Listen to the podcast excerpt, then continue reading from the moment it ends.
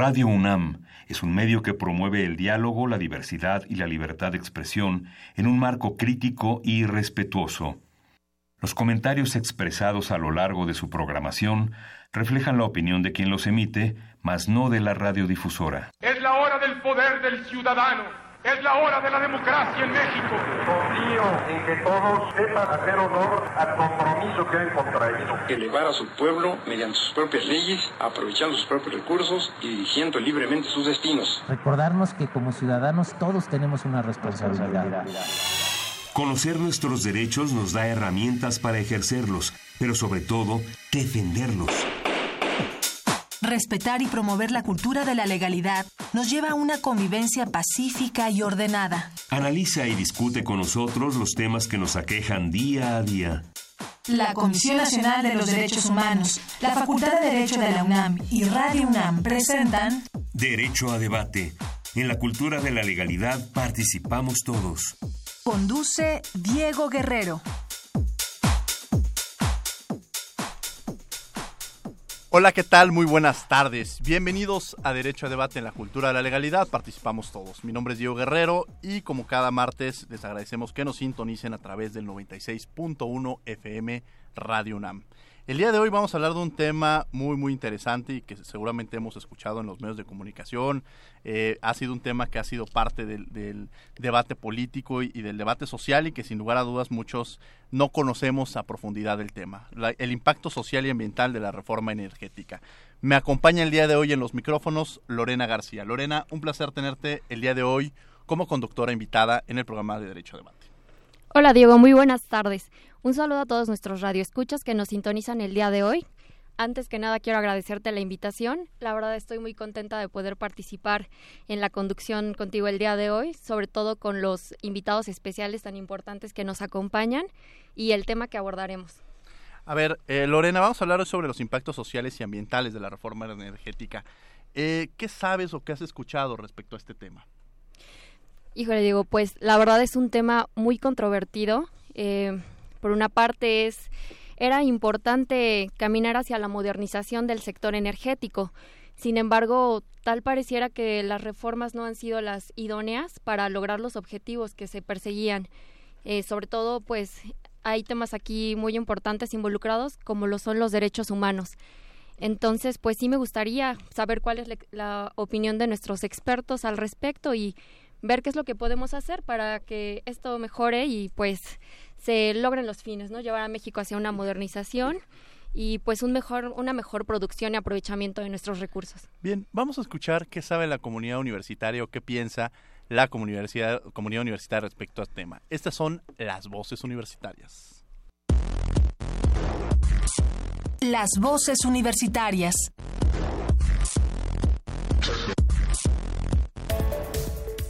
¿Crees que la reforma energética ayude al medio ambiente?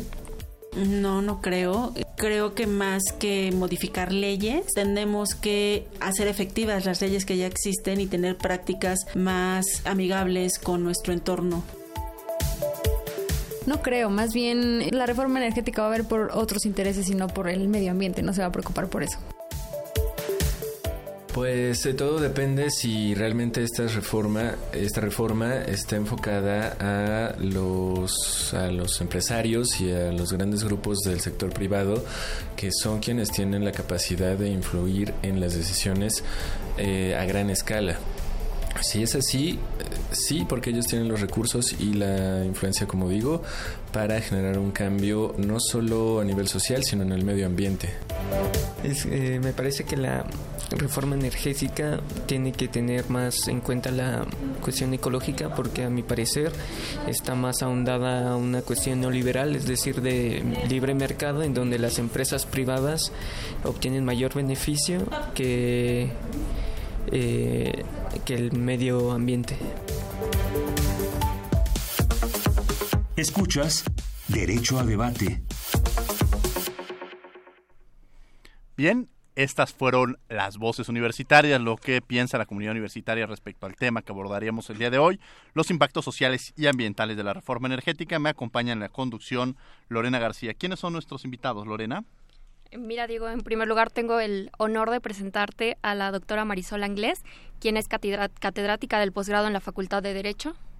Un placer tenerte el día de hoy, Marisol, aquí en los micrófonos de Derecho a Debate. Muchas gracias, un placer estar con ustedes. Asimismo, al especialista Sergio Ampudia, quien también es catedrático del posgrado de la Facultad de Derecho. Muchas gracias, mi querido Sergio, por acompañarnos el día de hoy aquí en los micrófonos de Derecho. Gracias, Diego. Gracias, Lorena.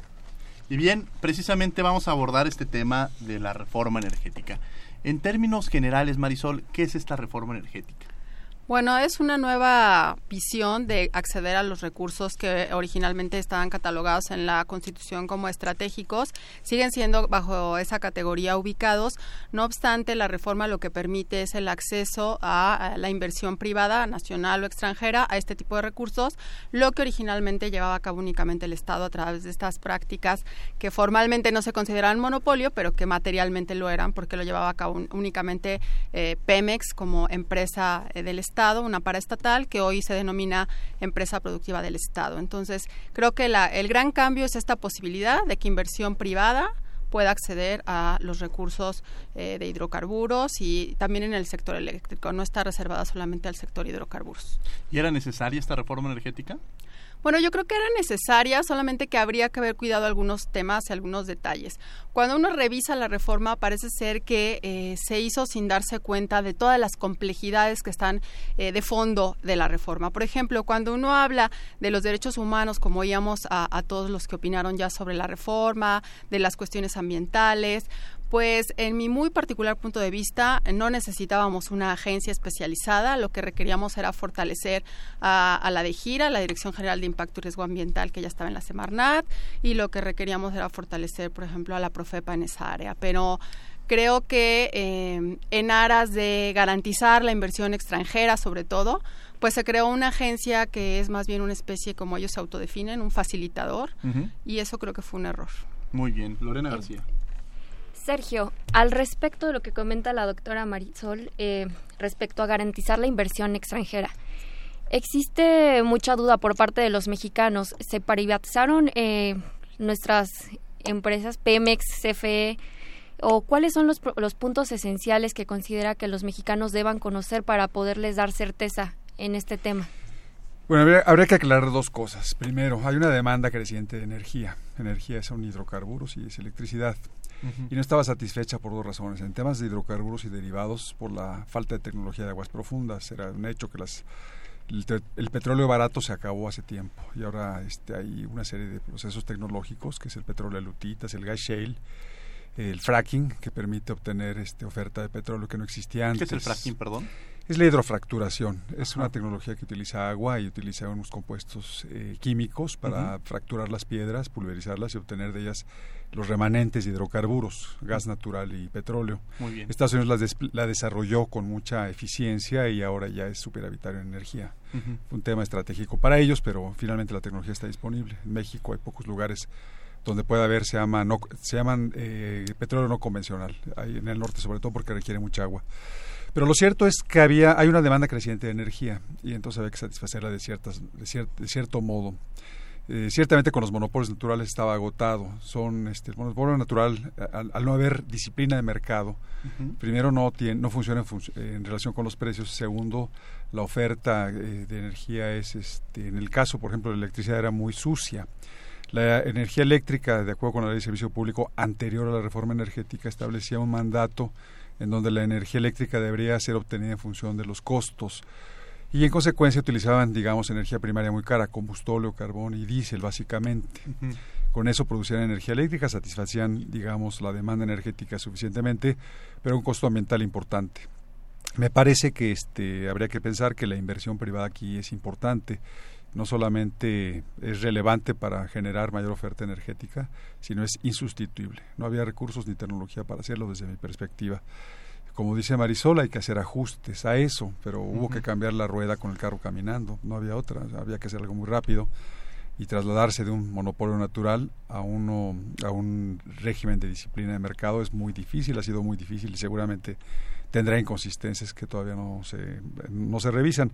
Yo quisiera añadir que también la reforma energética agrega a mediano y largo plazos la idea de sustituir la energía fósil por energía limpia. Eso no estaba contemplado como mandato en la legislación anterior, si bien existían diversas disposiciones que hablaban sobre eh, aprovechamiento de, eh, de, la energía renovable y aprovechamiento sustentable, sustentable de la energía, no estaba condicionada su, su adquisición de manera obligatoria por los usuarios calificados. Marisol, ¿podrías decirnos, por favor, en qué consisten las energías limpias?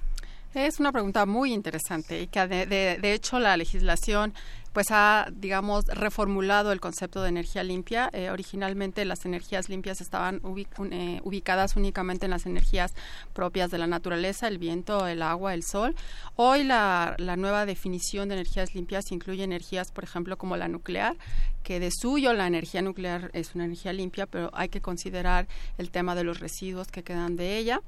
Y el tema de, por ejemplo, eh, el gas natural también está incluido como parte de las energías limpias. Este es un tema importante porque, pues, el gas natural, si bien es mucho menos contaminante que otros recursos fósiles, no deja de ser un contaminante, ¿no? Tiene un gran componente de metano. Y aquí yo habría que quisiera como hacer un énfasis en el tema de por qué en Estados Unidos estamos viendo con tanta este con tanto éxito el tema de la fracturación hidráulica y, Primero porque eran altamente dependientes de países externos, por ejemplo México, que era el principal suministrador de hidrocarburos, se volvieron prácticamente autosuficientes. Y segundo, que es un tema que poco se discute y poco se sabe y, y que incide de manera directa en la percepción de la gente, es el tema de la propiedad. En los Estados Unidos el dueño del terreno es el dueño de lo que hay abajo. Entonces, si yo soy la dueña del terreno y abajo de mi terreno tengo gas, lutitas o aceite, es mío y eso no sucede en México. Entonces, nada más por eso, la reacción de la gente es distinta, ¿no? Porque todo el mundo dice, ¿qué les pasa a estos mexicanos que están locos, que no quieren el fracking si en Estados Unidos todo el mundo está feliz? Pues esto tiene que ver también con una cuestión de retribución. Por eso creo que una cuestión muy importante que se dejó, digamos, de lado en la legislación es el tema no sé cómo denominarlo, lo he estado ahí meditando, tal vez sería una especie de reparto equitativo de beneficios, como en el convenio de biodiversidad, más o menos, eh, que no sea nada más este, pues, te retiras porque es propiedad de la nación, permites la inversión nacional o extranjera y luego te regreso tu terreno, ¿no? Creo que aquí tenemos que buscar un mecanismo diferente. ¿Y en qué nos... A, ver, una de las grandes preguntas que debe surgir para los mexicanos es, se nos vendieron las grandes reformas estructurales, dijeron que eran el gran, el gran cambio que se iba a generar durante el gobierno del presidente Enrique Peña Nieto, pero la gran pregunta que nos hacemos de forma individual es en qué me beneficia a mí esta reforma energética, porque quizá en un inicio lo que nos decían era va a bajar los costos de, de los servicios que se otorgan, tanto la luz este, como la propia gasolina, entonces les conviene a los mexicanos, pero en la realidad nos ha convenido esta reforma energética o en qué nos beneficia de forma quizá individual a quienes nos están escuchando. Bueno, yo creo que algo importante siempre es que cuando hay competencia, eh, hay beneficios para todos, ¿no? eh, si ustedes se recuerdan, cuando se abrió la primera gasolinera de BP en el norte, las filas eran enormes y el tema era este, es que tiene un aditivo especial, no es que tiene un aditivo especial, es que da litros por litros. Entonces esto empieza a generar una sinergia y una dinámica de competencia que pues tiene, digamos, beneficios para todos. Eh, creo que los grandes beneficios o no los veremos todavía a muy mediano y largo plazo. Habrá cosas que aún con todas estas intenciones y, planes de acción definidos para transitar a las energías más limpias, eh, no podremos dejar de usar fósiles. O sea, no vamos a poder, por ejemplo, mover la industria acerera con el sol o, con los eólicos, ¿no? O no vamos a poder mover un avión en un corto tiempo, en mediano plazo, con este tipo de energías. Vamos a requerir fósiles. Entonces creo que lo que tenemos que hacer como Estado es eh, una estrategia de planeación de qué usamos este, o qué requerimos realmente mover con fósiles y administrar eso y qué podemos usar con otro tipo de energías y también empezar a potenciar y a facilitar eso. Lo cierto es que antes de esta reforma no era tan fácil transitar hacia las energías eh, menos eh, contaminantes porque no había incentivos, era muy costoso, ¿no? Hoy hay más facilidades, hay más alternativas y creo que es una gran oportunidad también para los mexicanos, ¿no? ¿Coincide, Sergio? Sí, absolutamente. Subrayaría no solamente la idea que la economía mundial ve hacia la electrificación. Es decir, no es sensato utilizar hidrocarburos para quemarlos. Habría que utilizarlos como petrolíferos, es decir, este, fibras sintéticas, plásticos, fertilizantes y otro tipo de usos, no petroquímicos solamente, que es donde estamos acostumbrados. Eh, quemar el petróleo es, ha sido ambientalmente costoso y, ahora este resulta también económicamente poco, poco interesante. La economía sin duda, la energía va a la electrificación y sobre eso hacia la electrificación limpia. En efecto, hay incentivos para eh, ya producir y, consumir eh, certificados de energía limpia a través de los certificados de energía limpia, a través del mercado. Yo creo que hay mucho que cambiar del modelo que se hizo, de adaptar, de mejorar del de lo que se hizo en el mercado eléctrico mayorista, pero el uso de la lógica del mercado no me disgusta, sobre todo por la competencia, como dice, como dice Marisol tener pocos, pocas alternativas, digamos, disponibles como eran las que podrían ofrecer los monopolios naturales no ha sido sensato para los consumidores y los precios han sido altos. Y sobre tu pregunta sobre... Pero estos precios dependen también del mercado, porque también muchas veces dicen, a ver, no es solamente que, que, el, que se esté subiendo la, gasolina en México, sino tiene un factor internacional que lo obliga a que estos costos se, se generen. El precio del petróleo, básicamente, porque incluso, por ejemplo, en cuanto a hidrocarburos, el, el precio del petróleo que ahora está subiendo, pues determinaría el costo de la, de, la gasolina, del diésel y de los petroquímicos en general. Pero en el caso de la electricidad, el 80% del costo de la electricidad, más otros, ese es el costo, eh, del, costo de producción es este, la energía primaria. El 60% de la energía primaria sigue siendo fósil en México.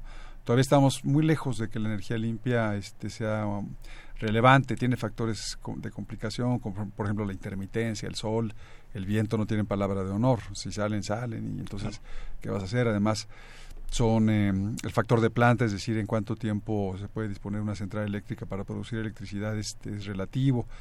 En el caso de la solar, los factores de planta más importantes o más eh, intensivos que hay en México son del 20%, o sea, solo la quinta parte del día hay sol y puede producir, y la inversión de todos modos tiene tasas de retorno este, a largo plazo, en fin, sigue siendo más confiable la fósil pero hay un trabajo importante y además hay un mandato eh, legal para empezar a sustituirlas, con, pero va a ocurrir en 50 años, no lo vamos a ver muy pronto. Muy bien, Lorena. Marisol, eh, mencionabas el término competitividad. Aquí me surge una duda eh, fundamental. Uno de los puntos de la reforma fue precisamente modernizar y fortalecer a CFE y Pemex. Sin embargo, a raíz de la reforma, de la propia reforma, eh, se redujo su presupuesto. Hubo fuertes recortes a las empresas y, bueno, siendo que tan solo en 2016 el monto de dichas disminuciones fue de 2.500 y 100.000 millones de pesos, respectivamente. Esto impactó invariablemente en la productividad y tan solo durante el primer semestre de 2018 eh, CFE tuvo pérdidas por, por más de 39 mil millones de pesos y Pemex por casi 50 mil millones. ¿Qué hace falta para realmente que nuestras empresas se conviertan en productivas del Estado y se pueda conseguir los fines de la reforma? Bueno, creo que has tocado un tema muy interesante. Lo primero que habría que decir es que cuando uno habla de empresa, el objeto mismo de la empresa es que sea productiva. Entonces me parece una aberración llamarle empresa productiva del Estado, como si tuviésemos empresas improductivas del Estado, ¿no? Visto de otro, de otro modo.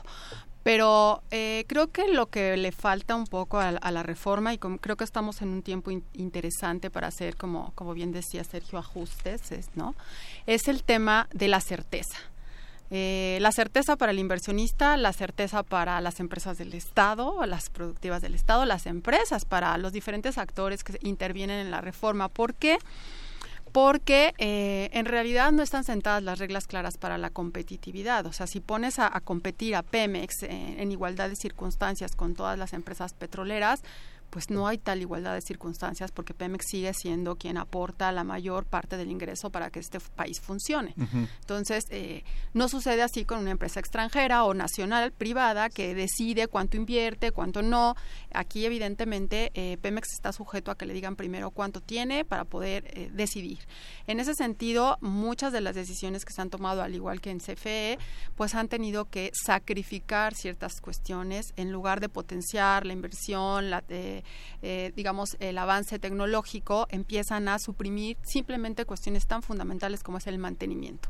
Si nosotros revisamos la cantidad de accidentes que se han presentado eh, de, la, de la reforma energética para acá, en ambas eh, dependencias del Estado, pues tenemos que estos han ido a, la alta, ¿no? A la alza cuando hablamos con la gente que forma parte de estas áreas, nos dicen, no tenemos dinero para mantenimiento, no tenemos dinero para seguridad.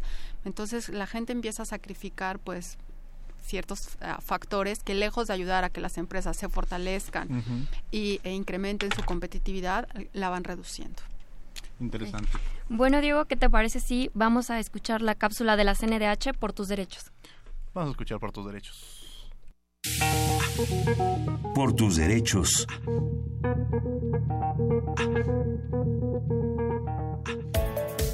El presidente de la CNDH, Luis Raúl González Pérez, demandó al Estado mexicano romper las dinámicas de pobreza, exclusión y desigualdad que solo generan abusos y marginalidad. González Pérez destacó que estas prácticas vulneran sobre todo a las comunidades indígenas y que el Estado debe establecer una relación basada en el respeto y el trato digno, así como hacer valer la ley, erradicar la discriminación y fomentar el compromiso de las instituciones. Luego de participar en el foro sobre la protección de los derechos de las personas venezolanas en movilidad, el Ombudsperson Nacional señaló que las y los venezolanos enfrentan una situación que demanda atención humanitaria urgente. Tan solo en 2014 ingresaron a México más de 176 mil venezolanos y en 2017 lo hicieron poco más de 4 mil, de los cuales 907 entraron como refugiados. Por ello, la CNDH propuso a las instituciones homólogas de la región andina solicitar a los gobiernos el ingreso de esas personas con base en los estándares internacionales de derechos humanos.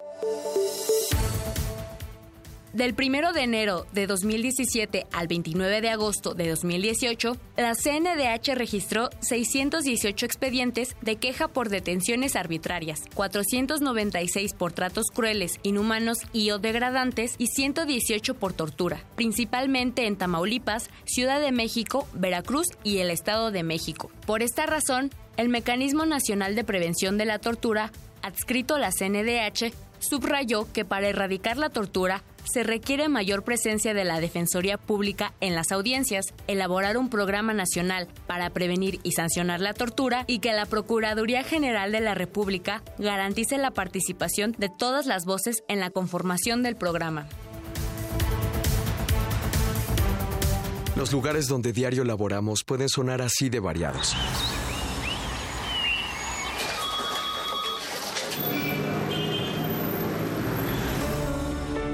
Pero queremos que algún día la defensa de los derechos no sea necesaria ni en la ciudad, ni en el campo, ni en ningún lugar. Las personas defensoras de los derechos humanos realizamos esta labor para que algún día ya no sea necesario hacerla. CNDH. Llámanos al 5536 4339. Derecho a debate.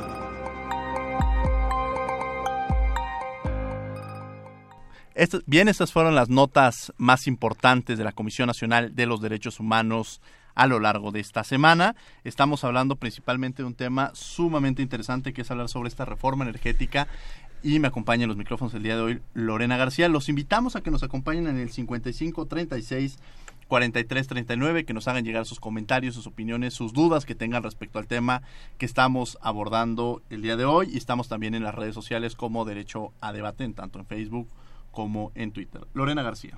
Eh, gracias. Sergio, hace un momento Marisol nos hablaba de que han aumentado los accidentes en instalaciones de Pemex.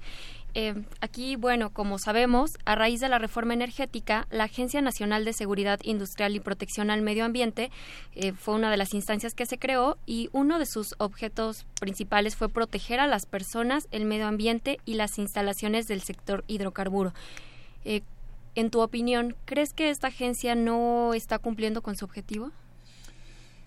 Bueno, creo que son dos cosas diferentes. Los, accidentes se deben a temas de mantenimiento, los que ocurren en Pemex. Y las funciones de la agencia relacionadas con la protección del ambiente en materia de hidrocarburos eh, tendrían eh, básicamente un acento preventivo.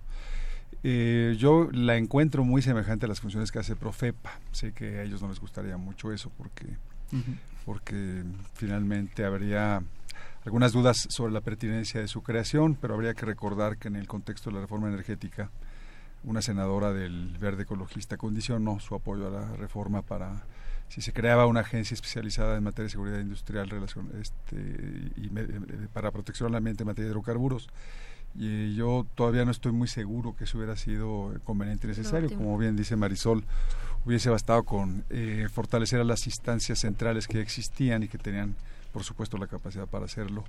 Pero me parece que el tema de mantenimiento es un tema que permanece más bien este, dentro de la perspectiva financiera de Pemex y de la operación más que la pertinencia o no o la razón de ser de la propia ASEA.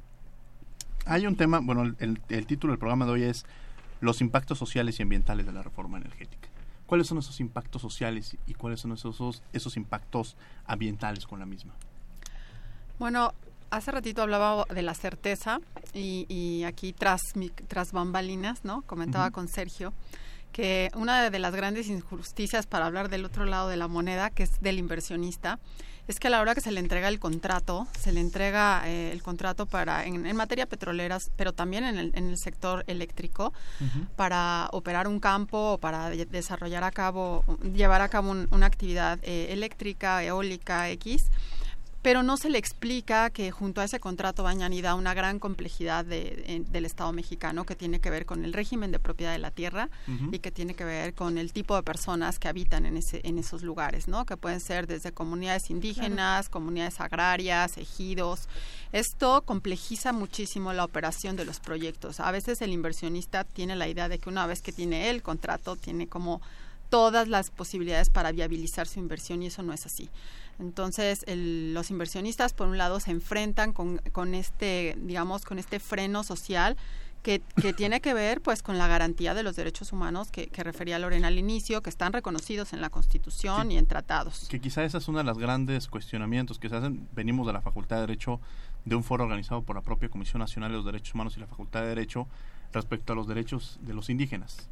Y justamente me gustaría retomar esta parte, cómo afectan o cómo, eh, qué, cambios de alguna manera se verían en el tema eh, de las comunidades indígenas. Yo creo que lo más relevante es eh, que las leyes secundarias, tanto la de hidrocarburos como la de la industria eléctrica, eh, señalan una vía para acceder al, al, territorio, que es la servidumbre legal, vía administrativa o vía jurisdiccional, pero de cualquier manera hay como un mandato legal. Obviamente eh, nosotros somos abogados y sabemos que no tenemos por qué hacer tal cual lo que dice la ley, ¿no? Sino la ley tiene que estar acorde a lo que dice la Constitución y está acorde a lo que estamos asumiendo en los tratados a través de este bloque de convencionalidad. Entonces, eh, los derechos de las comunidades y los pueblos indígenas están reconocidos en el convenio 169, están reconocidos en la propia Constitución. Y lo interesante del convenio es que dice que cualquier medida legislativa o administrativa susceptible de afectarles debe ser sometida a consulta. Entonces uno se retrotrae y dice, ambas leyes debieron de haber sido sometidas a consulta. ¿Y, en qué consiste esta consulta? Eh, me gustaría, Sergio, que incluso lo hemos platicado, el tema de la consulta previa informada, que incluso la propia Comisión Nacional de Derechos Humanos tiene una recomendación en, respecto al tema. O sea, ¿en qué, creo que deben estar interesados en cuál es el mecanismo de esta consulta previa informada a precisamente a los inversionistas que van a venir a México y cómo entenderla o, cuáles son los elementos que uno debería tomar en consideración. Mira, si me permites, me gustaría abordarlos de algún punto de vista, este, dos puntos de vista distintos. Uno, eh, aprovechamiento y conservación son dos caras de la misma moneda, es decir, producir energía o generar energía o obtener energía es una elección colectiva que finalmente produce satisfactores para una comunidad. Si hay resultados digamos, ambiental o socialmente indeseables son resultados, digamos, de una decisión que de todos modos este, tiene este, una justificación porque es una elección colectiva, es decir, eh, aspectos sociales y aspectos ambientales junto con la generación y producción de energía, eh, de energía son dos caras de la misma moneda. Habría que entender que una va con la otra y que además son socialmente indispensables ambas. En el tema de la, de, digamos, de las consultas indígenas y de la, del impacto social y del impacto ambiental, eh, hay que recordar que si bien existía ya la, el convenio 169 y era obligatorio, no estaba traducido en una legislación secundaria. La legislación de energía ahora sí lo incorpora y además incorpora la obligatoriedad de la consulta y obliga también a hacer la evaluación del impacto social y la ley ambiental obliga a hacer la, el impacto, la evaluación del impacto ambiental. Yo quiero agregar que en temas de grandes proyectos existen los principios de Ecuador que exigen, son 10 principios que se, que se, aplican por parte de la Corporación Financiera Internacional, recomendados desde, desde 2003 y revisados en 2006 para proyectos de más de 10 millones de dólares. El Banco Mundial no, eh, digamos, considera válidos los proyectos que tienen riesgos derivados de la falta de evaluación de los impactos sociales y ambientales reales, porque comprometen las inversiones y para los cuales pide planes de plan, planes de contingencia de, de seguimiento sobre eso. Quiero decir que en este tipo de proyectos de esta magnitud, generalmente por razones de bancarización existen ya también este, una serie de aspectos de revisión previos muy bien perfilados, muy bien conocidos, para identificar todas las causas, digamos, que pueden representar desde eh, impactos significativos al ambiente o hacia la sociedad. Y la consulta también se inscribe dentro de los temas de derechos humanos. Eh, no existían en las leyes secundarias, como dice Marisol, aunque sí existían en los comercios internacionales, y ahora se hacen pero se hacen mal, son retóricas, son de maquillaje, son de relumbrón, este, porque no hay conocimiento, digamos, eh, sobre cómo se desarrollan este, específicamente. Eh, ahorita que mencionábamos el convenio 169 de la Organización Internacional del Trabajo, eh, ¿qué tan posible ven que el Estado mexicano pudiera incurrir en responsabilidad internacional a la luz de, su artículo 7, que es el que precisamente contempla el derecho de los pueblos indígenas?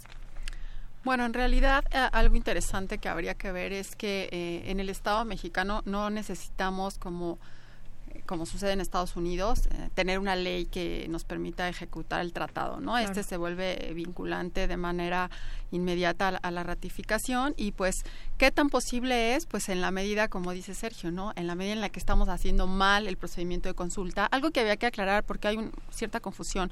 La consulta no la debe de hacer el promovente, el inversionista. La consulta es obligación del Estado mexicano.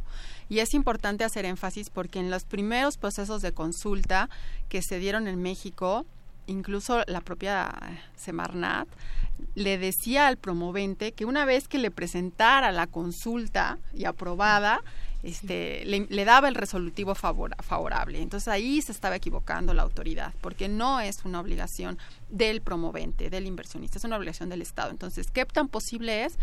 pues totalmente posible, ¿no? En la medida en la que no hagamos bien las cosas. Tenemos llamadas, nos escribe, nos llama Ernesto Acevedo, considera que los las empresas productivas no existen sino rentables. Solo se considera como comparación, es un error conceptual y luego nos dice sugiere eh, que profundicemos ahorita más en el tema y dice energía nuclear no es una energía limpia porque deja residuos, es lo que lo que nos menciona. Eh, Ricardo Brígido Moreno explicar cómo se, cuál, cómo se cambió el término de concesiones a contratos y, qué, y qué opinan de los contratos y los impactos ambientales ya que duran de 45 a 50 años. Ahorita dejo estas dos preguntas para, para nuestros invitados. Y eh, Jacqueline García pregunta a Sergio Ampudia, bueno, nos felicita, muchas gracias Jacqueline por escucharnos. ¿Qué se, necesita y tiempo para el desarrollo esperado.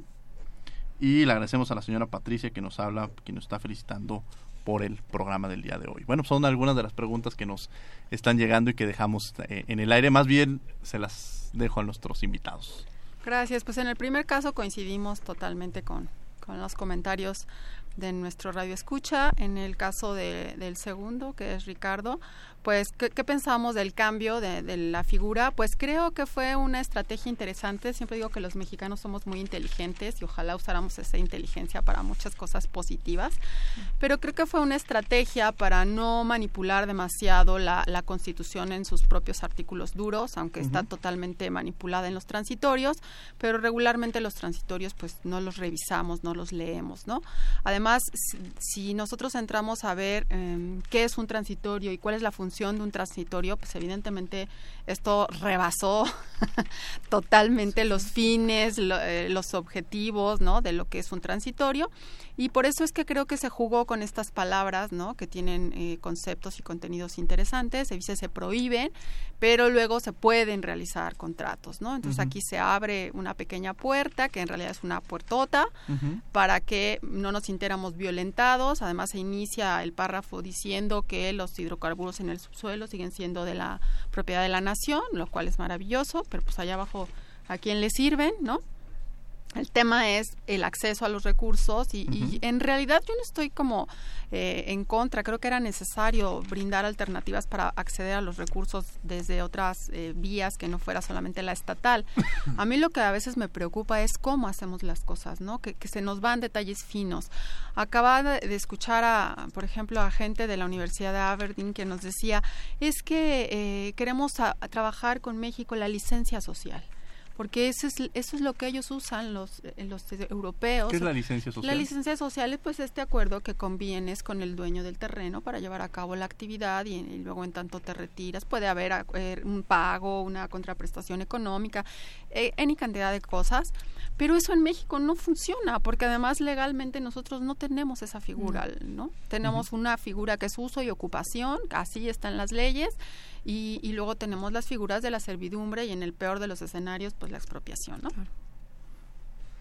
Pero no sé, Sergio, si tú quieras agregar algo. Sí, aprovechando las preguntas que bueno, nos mira, en el caso de la energía nuclear, bueno, todas las energías se llaman limpias este, por, por las emisiones. Es decir, uh -huh. finalmente es un tema de atmósfera, porque uh -huh. todo, todo genera residuos. Al final del día, no todo, todo es aprovechable, digamos, para, de manera productiva a mí este, me parece que tiene muchas ventajas respecto a las emisiones si consideramos que el tema de cambio climático es un tema global y relevante. Uh -huh. El tema de los residuos será otro y sí tiene en efecto una persistencia este, decenas de años.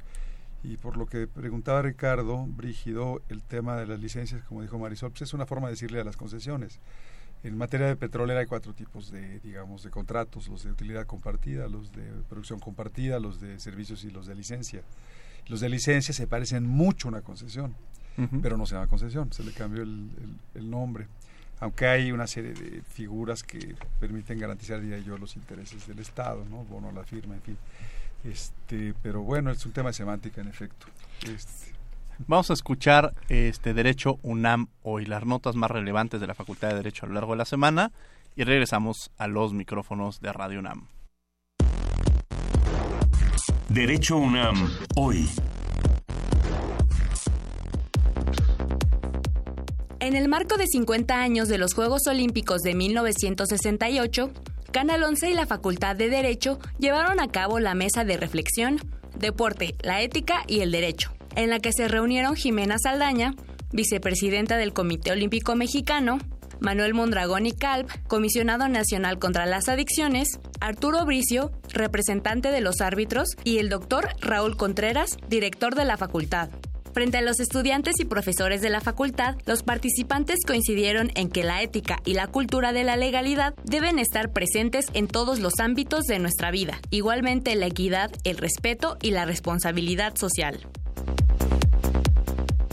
se llevó a cabo el Congreso Internacional Dr. Héctor Fixamudio, un trabajo colaborativo que reafirma el carácter reflexivo y propositivo de la UNAM con otras instituciones fundamentales en la defensa de los derechos humanos.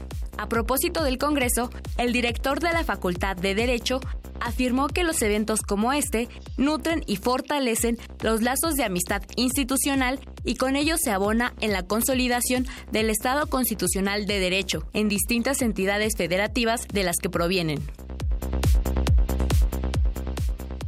Esta semana dieron inicio los conversatorios a 50 años del movimiento estudiantil de 1968, con un homenaje al ex rector Javier Barros Sierra y a la defensa de la autonomía. En el evento, Pedro José Peñalosa, ex dirigente del movimiento y catedrático de la facultad, hizo una breve reseña del ex rector y su participación frente a la universidad.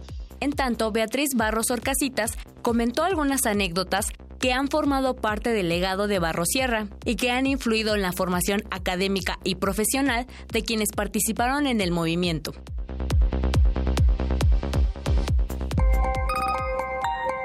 Llámanos al 55 36 43 39. Derecho a debate.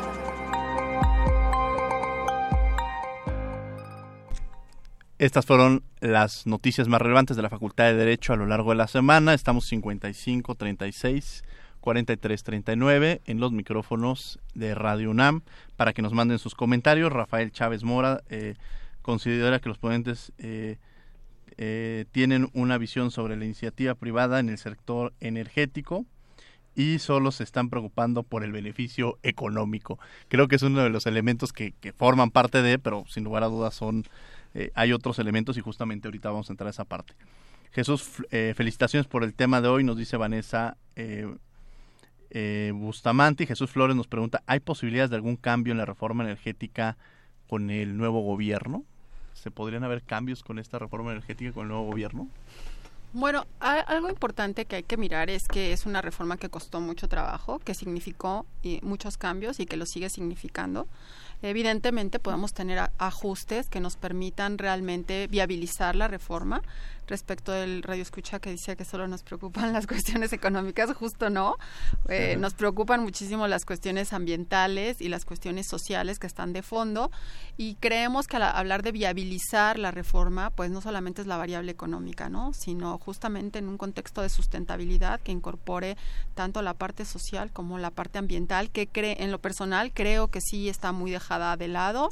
Eh, en el tema de la ASEA o esta agencia especializada, que no tiene como eh, muy claro en su mandato. ¿De quién depende esta agencia? Eh, es un desconcentrado de la Semarnat. Entonces a mí me parece que si eres un desconcentrado de la Semarnat y que y tu objeto de creación es la protección del medio ambiente, de suyo te implican toda la normatividad en materia ambiental. Y creo que ahí el tema se ha dejado un poco de lado eh, por una cuestión de, de, interpretación, de hermenéutica y también creo que otra cosa relevante es por qué no trabajar con las diferentes normas de referencia que existían de PPMEX, ¿no? que, que, regulaban ciertas actividades que solo las podía llevar a cabo ya, hoy que las revisan o llevan a cabo otros actores, ¿por qué no las transformamos en normas oficiales mexicanas para sentar reglas del juego claras? Eso también se ha dejado de lado.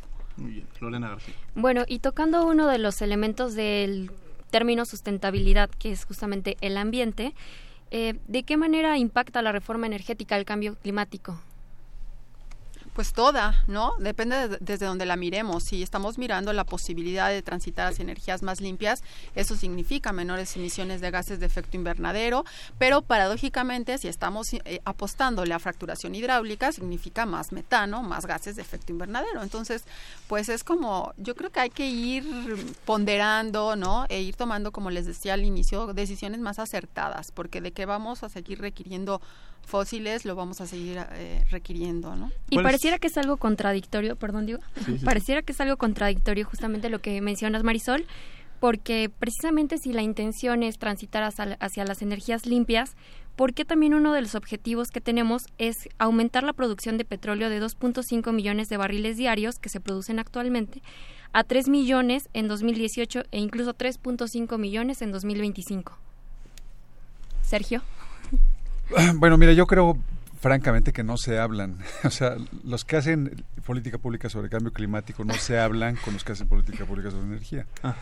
Acaban de salir publicadas el 13 de julio algunas reformas a la ley de cambio climático de manera significativa, eh, sobre todo en materia de, contaminantes climáticos de vida corta o GIN y establecieron por primera vez metas de reducción de emisiones y le asignan, por ejemplo, una reducción de emisiones a la electricidad, a la generación eléctrica el 31%, al transporte el 18% y a la industria el 8%. Reducir emisiones en la industria implica reducir el dinamismo de la actividad industrial, o sea, reducir el empleo, reducir la producción, en fin. Y no es que me interese la economía, pero la, realidad, vaya, el músculo más delicado del cuerpo humano es el bolsillo. Sin embargo, antier, el Instituto Nacional de Cambio Climático y el Instituto Nacional de Ecología y Cambio Climático da cifras sobre la producción de gases de efecto invernadero. Y sí, en efecto, dice que la generación eh, de energía es quizás la que tenga más este, producción de, de, toneladas de dióxido de carbono equivalente, 480 millones de toneladas anuales. Y en efecto, si vamos a sacar más petróleo, entonces... Eh, vamos a seguir ¿por qué, o sea, ¿Por qué vamos a reducir el transporte y por qué vamos a reducir este, la generación eléctrica si hay otro tipo de, aparentemente, de, espacios donde habría que obtener las metas de reducción. este, lo que pasa es que en materia de cambio climático nunca dicen cómo, dicen cuánto y en porcentaje, pero no dicen cómo. Y es, esto es como una cobija, le jalas de un lado y tapas, pero del otro descobijas. Entonces, yo estoy convencido que no se hablan. Los que hacen política de cambio climático sacan sus metas, firman eh, cosas, pero no se dan cuenta que las granjas de cerdos, por ejemplo, producen metano, la producción de Claro. petróleo produce metano con el con la liberación de, de gas este natural. Que quizás eso me gustaría algunos ejemplos de estos impactos sociales y ambientales para que nos escuchan sobre esta reforma energética. ¿Cuáles podrían ser eh, para que pudiéramos comprenderla con mayor profundidad? Eh, eh, decía yo al principio que la reforma energética tuvo dos propósitos. A corto plazo, permitir la participación privada en la economía, no como un tema de negocio. Sí, hay fines de lucro, por supuesto, sí, pero, pero generan bienes públicos, o sea, o, sea, generan bienes, que es energía, y está bien. Tienen la tecnología, tienen los recursos, tienen la capacidad de hacerlo, pues este, es razonable que inviertan y que obtengan de ahí una, renta- una ganancia. Y a mediano y largo plazo es la transición hacia una economía baja en carbono, que la verdad se tiene que hacer conforme una hoja de ruta. La ley de transición energética es, digamos, el refer- es, es la parte de energía que sería la de cambio climático. Pero la ley de transición energética, por ejemplo, sí establece, establece metas de sustitución de energías fósiles por limpias y establece porcentajes que van, llegan al 2050, donde dice el- en, en 2050 la energía que se consuma va a ser energía limpia.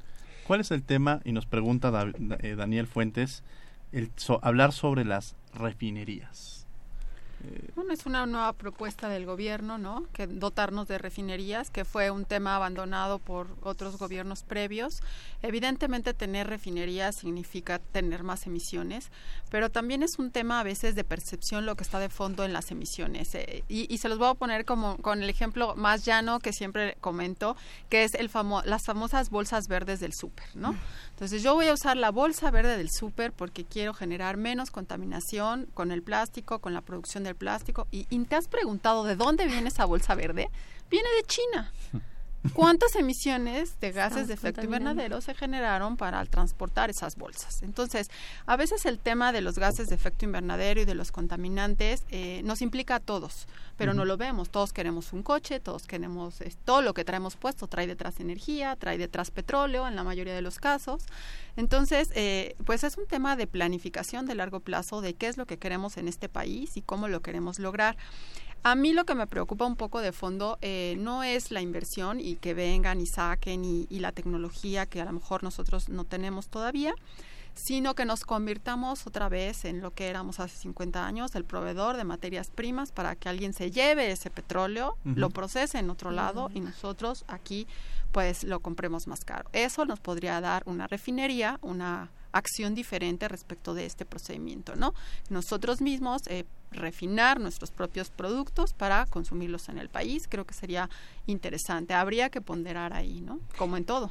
Entonces, bajo este supuesto, eh, Sergio, ¿hacia dónde crees que el Estado de- mexicano, aprovechando el cambio de gobierno, verdad, que está próximo, hacia dónde deberían encaminar las políticas públicas para lograr estos fines que nos comenta Marisol? A mí me parece que los fines son correctos. Lo que habría que revisar es si los medios han funcionado. Yo sí estoy complacido con la manera como se contempló el modelo de participación privada en la economía, las restricciones y los este, incentivos que se, eh, digamos, incorporaron al modelo. Pero tiene cinco años, hay que revisarlo. Sin duda todavía no hemos probado este, la pertinencia de los detalles más agresivos del modelo. Es decir, este, mm, eh, me parece que tenemos que ponernos de acuerdo primero en cuál es la matriz energética, es decir, cuánto fósil, cuánto limpia, en qué tiempo, en qué plazo y a qué costo. Pero lo cierto es que por las subastas de largo plazo de energía eléctrica tenemos la- vamos a tener la energía eléctrica más barata del mundo. Meterse a eso y digamos que los inversionistas decidan que hay un nivel de riesgo intolerable y se vayan de aquí y dejen, digamos, de invertir en temas de energía limpia, me parecería que habría un costo social importante. La pregunta sería hasta qué punto estamos dispuestos a que la energía sea barata o que sea mexicana. Y en, el- en ese tema, por ejemplo, el petróleo mexicano es caro, el petróleo mexicano es pesado, nuestras refinerías no pueden refinar petróleo pesado. También habría que considerar que hay temas donde el demonio está en los detalles. Nuestro petróleo lo pueden refinar en otro lado, pero este, en las refinerías mexicanas no, el ligero sí. Entonces habría que adaptarnos a la realidad simplemente, ¿no? Es, hay- es- se requiere yo creo un juicio de realidad muy objetivo, más allá, digamos, de visiones ideológicas, digamos, desapasionado y muy crítico, pero de que se tiene que realizar una revisión me parece que sí. Nos- el Instituto de Enseñanzas de Lengua y Comunicación Humana nos habla muy oportuno los comentarios y felicitaciones a los invitados del día de hoy. Vamos a escuchar la agenda de la semana que va a tener la Comisión Nacional de los Derechos Humanos y la Facultad de Derecho y regresamos a los micrófonos de Radio UNAM. Agenda semanal.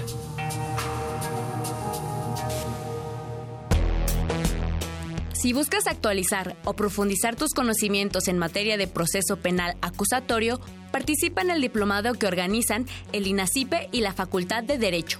Informes e inscripciones en distancia.inacipe.gov.mx. El ciclo Cine Diálogo de Derechos Humanos te invita a la proyección de la película 600 millas del director Gabriel Ripstein. Al terminar, hablemos sobre violencia y derechos humanos con Alberta Salamanca. La cita es el martes 25 de septiembre a las 18 horas en el auditorio del Centro Nacional de Derechos Humanos.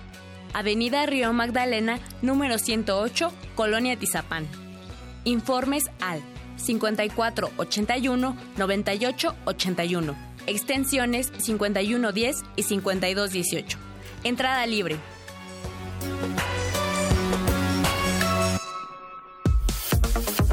Escuchas Derecho a Debate.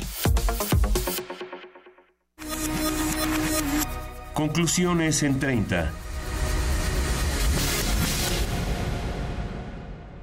Bien, estas son la agenda de la semana de la Facultad de Derecho y la Comisión Nacional de los Derechos Humanos. Eh, hemos tenido muchas llamadas, les agradecemos a todos los que están participando en el programa. Enrique Durán, saludos y felicitaciones por el programa. En un futuro se tendrán que realizar modificaciones a la reforma para hacerla compatible con los derechos humanos y protección del ambiente. Enrique, ya platicamos sobre eso, un poco en torno al tema y te, y te invitaríamos que este, te pasaríamos mayor información y desde luego a que escuches el podcast para, para estar muy informado respecto al tema. Eh, nos quedan un par de minutos, pero eh, hay una labor que se tiene que realizar desde diversas trincheras y la Universidad Nacional Autónoma de México, a través de la Facultad de Derecho, está trabajando en torno al tema para poder profundizar respecto al tema. Sergio, que estás coordinando también este diplomado eh, como coordinador académico. ¿En qué consiste este diplomado? Así es, Diego. El 12 de octubre empieza el diplomado sobre temas electos de derecho ambiental como una versión, digamos, muy... Eh, muy concreta sobre una revisión del estado de la técnica, de hasta dónde estamos parados ahorita en diversos temas, tanto en hidrocarburos como en electricidad. Es un esfuerzo que hace la Facultad de Derecho para retomar los temas eh, social y económicamente más importantes y al cual le seguirá la especialización sobre derecho energético en, en febrero. Sin duda, Raúl Contreras, sensibilizado por los temas más importantes que en este momento preocupan a la comunidad universitaria, porque no está reservado solamente para abogados, aporta esto como un esfuerzo sistemático para poder digamos, revisar y actualizar los conocimientos que existen ya sobre la materia y los que sigan, ¿verdad? Sí, los invitamos a que se acerquen a la Facultad de Derecho a este diplomado, también en los teléfonos 56 22 24 15 donde podrán tener información y se puedan inscribir en www.derecho.unam.mx en la sección de educación continua podrán tener más información respecto a este diplomado e incluso los dos invitados que tenemos el día de hoy van a ser catedráticos del mismo. Eh, Marisol, eh, regresaremos sobre esta, esta parte de las conclusiones, en conclusiones en 30. Eh, ¿Qué temas quizá quedan pendientes o que hayamos dejado en el aire que sería importante mencionar o reflexionar o fortalecer? El tema creo que de la consulta, que realmente si los pueblos y las comunidades indígenas que son sujetos a consulta se lleva a cabo el proceso y no están de acuerdo con la actividad que se pretende realizar, creo que aquí hay un tema muy sensible que habría que ver, que podrían realmente viabilizar los proyectos. De hecho, ya se ha hecho la Comisión Nacional de Hidrocarburos cuando identificó este, ciertos temas eh, de comunidades indígenas, prefirió dejar para otras rondas esos campos, justamente previendo estas complejidades. Pero también nos está pasando en el tema eléctrico y creo que aquí eh, habría que hacer algo para, otra vez vuelvo a usar a lo mejor el término de viabilizar la reforma. O sea, sí tenemos que hacer algo para que no esto se convierta en un freno, no porque sea un problema la parte social, sino porque debe de ser considerada e incluida de una manera que, que fluya y que permita pues que la reforma siga avanzando. ¿Cuáles serían los puntos eh, que quizá no hemos eh, trabajado o de los cuales ya empezamos a partir para, para que nos sensibilicemos con esta reforma? Eh, creo que el tema de la responsabilidad ambiental es un tema que hay que fortalecer. Ahora que viene el cambio, estoy segura que habrá una mirada y un abordaje diferente con el tema de la responsabilidad.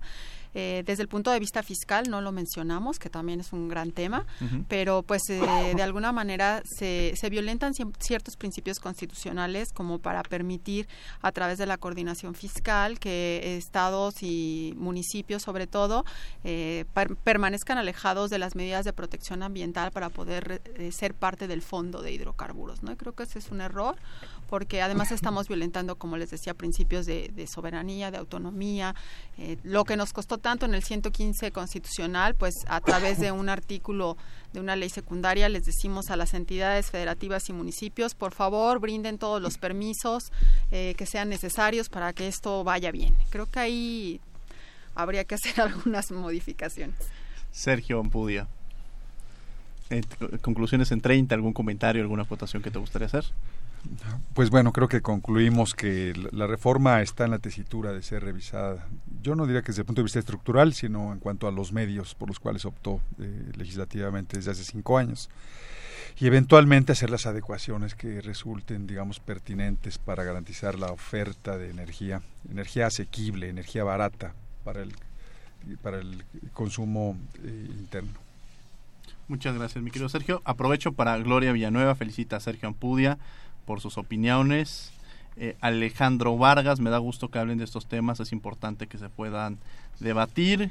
Yuriko Benítez felicita a Sergio Ampudia también por sus, participaciones. En fin, tenemos algunas eh, llamadas. Les agradecemos a todos a los que han participado el día de hoy. Les recordamos que seguimos en comunicación también a lo largo de la semana a través de nuestras redes sociales. Estamos arroba derecho a debate y en Facebook también eh, derecho a debate para que nos den sus comentarios. Lorena García, conclusiones en 30. Eh, bueno, Diego, como mencionaban Marisol y Sergio, pues sí es importante revisar la reforma, pero pues eh, no solamente eso, sino creo que se tendrá que hacer necesariamente desde una óptica de derechos humanos y pues incorporarlos, ¿verdad? Tratar de pues hacerlo em, que sea conjunto, no solamente en términos económicos como mencionaban, sino mirar todo encaminado hacia la sustentabilidad, es decir, combinar los factores ambiental, económico y social. Muchas gracias, Lorena García. Muchas gracias, Sergio, por haber estado el día de hoy aquí en Derecho a Debate. Gracias a ti, Diego. Marisol, muchas gracias por haber estado hoy aquí en, los micrófonos de Derecho a Debate. Un gusto, Diego.